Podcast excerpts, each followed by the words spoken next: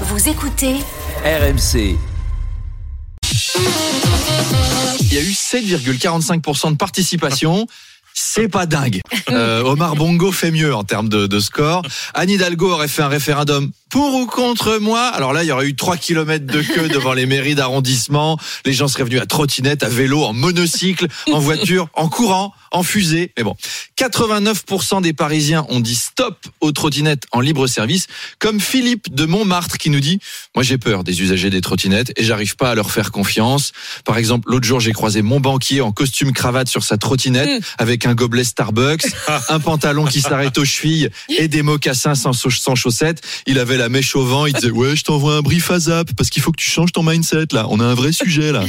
Et je suis désolé, il est pas vois, crédible. je Je lui fais pas confiance pour gérer mon argent. Enfin, on n'imagine pas Vladimir Poutine arrivant au Kremlin en trottinette. Mm.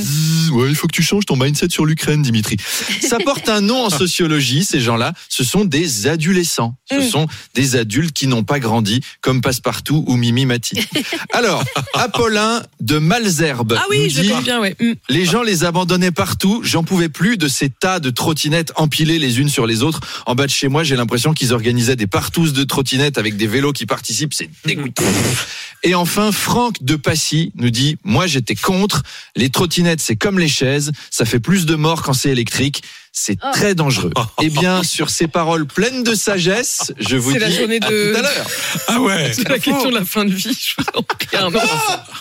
C'est pas moi qui l'ai dit. ça. Aïe, aïe, aïe. Arnaud de Manche. Mais oui, chaque matin à 7h20 et on en redemande à 8h20. Il sera avec nous. À Eh tout oui. à l'heure, Arnaud.